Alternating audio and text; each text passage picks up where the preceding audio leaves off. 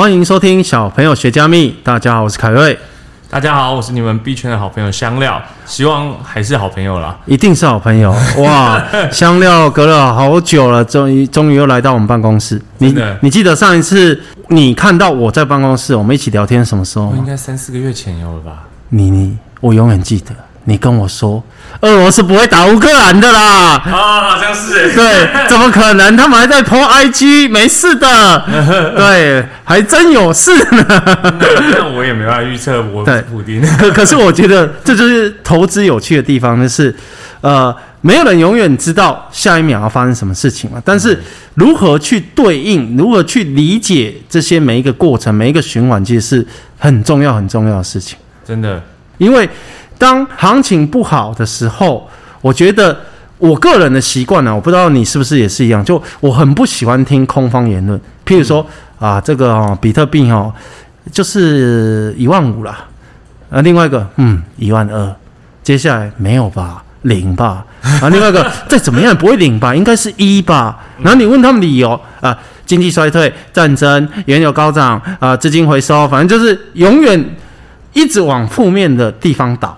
嗯，那就衍生出另外一个很好笑点，就是，有些商品几年后他说：“哎呀，当时我就说那个其实很便宜嘛，那时候就买一点放现在不就好了？”我也很讨厌听这种言论。对，就是说理解自己能够做到什么，或者是你可以去做什么，其实是很重要。而这些事情其实就要在行情不好的时候，你才能够明白哦。每一次的这种行情都是你可以成长的机会。是啊，所以像比特币其实也经历了好多的周期啊，从零八年之后，零九年开始嘛，到现在十多年了。嗯，对啊，我是觉得对我们来讲，在这个市场有一段时间的人都知道说，反而是这种熊市是最好布局的时候。对，只是问题是你怎么布局和你的心态。没错啊，我觉得一般人可以在。这种行情不好的时候，去练习、去规划自己的资金配置，或者是你的心态、你的观念，其实都是非常好的一个时机点。是啊，所以这一这一集我们也蛮久没有一起聊哦，不然我就稍微更新一下最近加密货币市场和比特币发生什么状况，然后还有再加上一点哦，非这个金融理财的建议啊，就是我大概怎么看一下现在的市场。好，非常期待你跟大家分享。对啊，像最近呢，就是反正我觉得跟其他的资产都一样啊，就是面临到这个大环境非常的不好的情况，那就包含所谓的升息缩表啦，然后现在大家开始又担心那个经济衰退，先从担心过度的那个通货膨胀变到经济衰退嘛。嗯，对啊，那所以其实我们自己在市场里面也才就是很明显的看到说很多的资金在在流失，就是。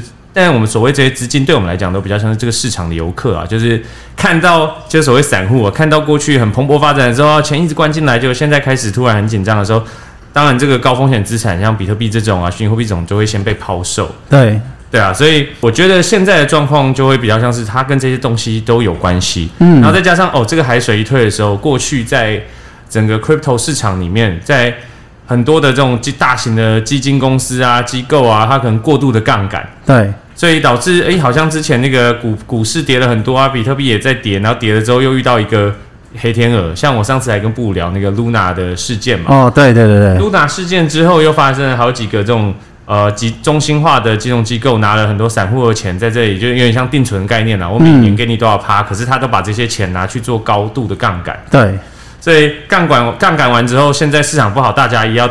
也要瞬间把资金抽干的时候，这些金融机构还不出钱来，你就开始有一连串的变卖资产啊，就是市市场的大量的恐慌啊，对，就导致比特币的价格一路的下行到现在。我觉得市场永远包含股市或者是其他最后能存活一直在市场的金融商品，都有共同的特性，就是它会历经很好的时候泡沫，然后暴跌，然后不断的循环。那永远在暴跌的时候，人们就会去找。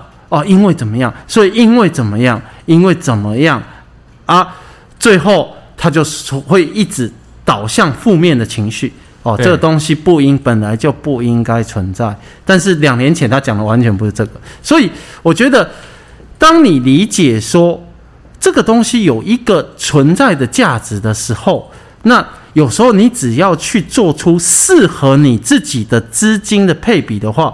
其实有时候赋予它时间，结果都是非常非常不错的。真的，有时候还是会有人问我说，到底现在该不该投资比特币啊等等的。嗯、其实我一样也都是同样的答案呢。我觉得对我来讲，我一定会投。所以我现在问的问题应该是说，为什么我要投资比特币，以及要注意一些什么事情？嗯，那你们刚刚也一直有讲到资产配置这件事嘛？对，本来就不会叫你 all in 虚拟货币。我从记得我们开 all in 开始在录的时候，我就说你绝对不要去 all in。任何的一个资产，对，all in 是绝对不对的。你绝对是一个合理的资产配置，你可以承受的风险，甚至之前也都会，只要我朋友想要进来的时候，我都会跟他说，你就是你一定要先做好最坏的打算。可是对我来讲，为什么我一定至少一定会投资比特币？是是，我觉得比特币其实对我来讲是时间的朋友，随着时间，你看它才短短十几年，其实全球已经知道比特币这样的商品，然后甚至开始呃已已经立法要规范，像在美国的这个。呃，参议员也提出了立法提案，就是把比特币当做是大宗商品。嗯，那我是觉得这个东西作为一个资产配置的组合，它可以，它可以很有效的就是分散你的资产组合的风险。对，对啊。然后再加上呃，比特币通常啊，这是一个现象，告诉大家，就是一个四年是一个比特币的周期，就是每四年比特币产量会减半。嗯，那就像我上次也有提到说，它总量就是两千一百万颗，而且你还不含那些已经。早远古时期、中本聪时期印出印出来的这些比特币已经全部消失不见。嗯，那所以它的供给就是已经限定好，所以我觉得它也是一个非常好对冲通胀的一个产品。对。可是现在大家就会说，那为什么现在通胀那么严重，它比特币也没有上来？对。因为这就是我们刚刚回到这这是大环境的问题，就是说整个环境比下来，呃，现在遇到的风险，大家更愿意持有现金。对。其实大家也都知道，通胀控制不下来，可是大家还是大量持有美元，嗯，对不对？最近美元是狂飙，对不对？对，对，对，这也是蛮有趣的。对，所以对我来讲，就是告诉听众朋友，就是一个合理的资产配置，然后真的是可以去了解它一下。我觉得至少对我来讲，我们讲一些比较有趣的哦。最近我常常会看到一些很很坑的新闻，我都会想说，如果早一点多一些资产配置嘛，比如说斯里兰卡通货膨胀哦，对，超级严重的，对。那我说，其实早一点的时候，你可能至少你不会持有这些很很烂的货币，没错。然后再加上我也看到那个河南银行，你有看到大陆的河南银行？哦，对啊，不能领钱，它冻，它资产被冻结，对，然后在郑州那里就发生暴动啊，然后就这中央机构警察还要打抗议的民众，对，然后所以我觉得还有一个就是战争的时候，对啊，战争的时候我觉得这带带有这样的资产也比对我来讲啊，这是都是我自己的看观点，就是持有比特币也比持有黄金或者你身上带很多的现金还要来的方便，所以我觉得这。一切的硬需求就是你可以做一个资产配置。嗯，那另外就是比特币有一个很重要的特点，它就是全世界资料最公开透明的产品。这是你可以看到所谓的所有链上数据，我可以马上告诉你说，诶，持有一颗比特币以下的地址有多少啊？它总量有多少啊？所以它比起其他的大宗商品的资讯不透明，还要是一个更好的产交易产品。所以没错，所以我可能过去在这上面投资啊，我觉得花了时间就可以有有所的回报。而且我觉得。的这个时候就是呼应到，就是一开始比特币虚拟货币的这个中心思想，就是因为它是一个限量，它不像钞票一样要印就印，要说就说，就是会变来变去。现在今天讲一个重点，就是真的现在大多数的人在面对呃行情不好的时候，会很多负面的想法，很容易产生就永远回不来，永远就会永远的这个字会加深投资的情绪，它它其实是一种投资的坏朋友。但是我觉得更多人是从未在每一次的不好的行情里面静下心来思考一件事情。譬如说，我有一百万，很多人会去责骂虚拟货币或者是任何一个金融商品的暴跌的时候，就是我有一百万，我买了一百万，我亏钱，我亏很多钱。可是每一次的熊市，那如果你是我有一百万，我现在买一万，两个月后我再买一万。两个月后我再买一万，其实这不影响你的生活，而且很有可能你可以抱五年，说不定五年之后行情大好。所以我觉得这种东西就是一，如果你觉得它应该存在，那就产生投资的理由。那你如果不相信这件事，那当然没有关系。但是你不要不相信这件事情，然后还 all in 跟他拼命的话，那这样就很明显是不对的。所以我觉得不断的去在这种行情里面思考。我可以做到什么，真的是很重要。然后回顾自己，我为什么相信这件事情，或是我为什么不相信这件事情，其实是在所谓的熊市，真的很值得深思的问题。我觉得你刚刚讲到一个观点，我也超级认同。我觉得这是熊市一个很好的策略，对于一般的呃散户投资人来讲，这是一个很好的策略。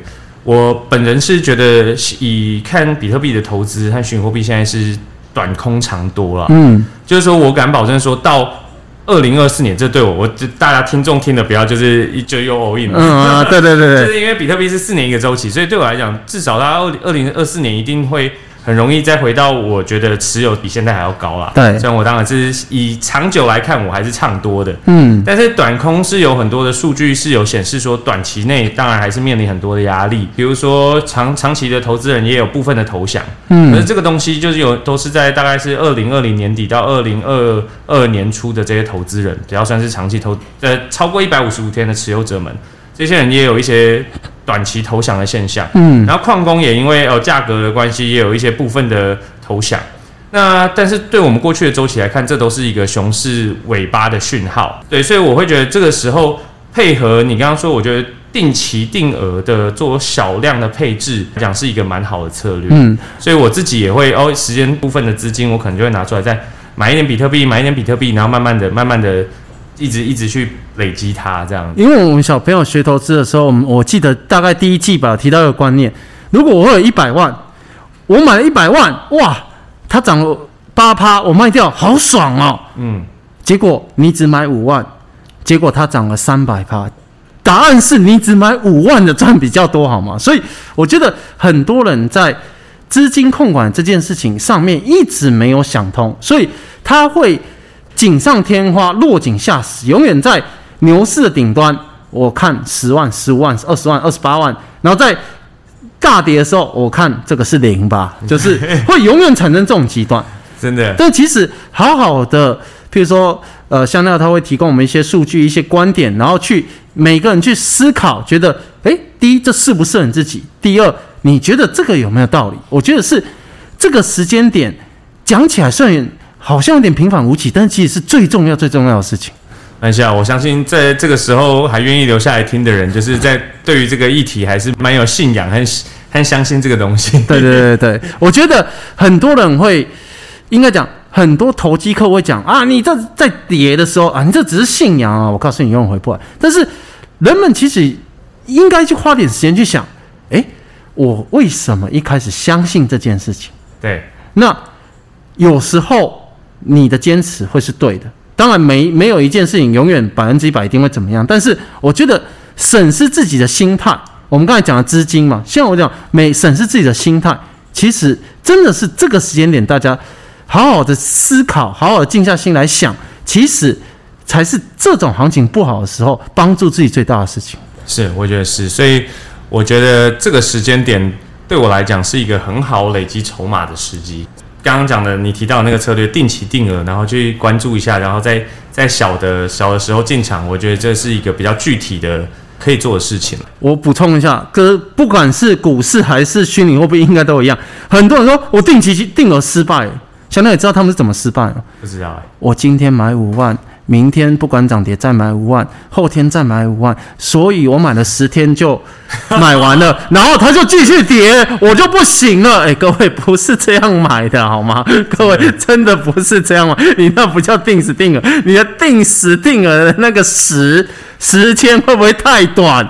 对，所以我觉得非常有趣啊。这一集就是。呃，香料提供一些在这个时间点他的看法，然后他提供一些数据，就是希望这一集能够在这种行情比较普遍、比较悲观的时候，能够替大家带来一些帮助。好，我是凯瑞，我是香料，拜拜，拜拜。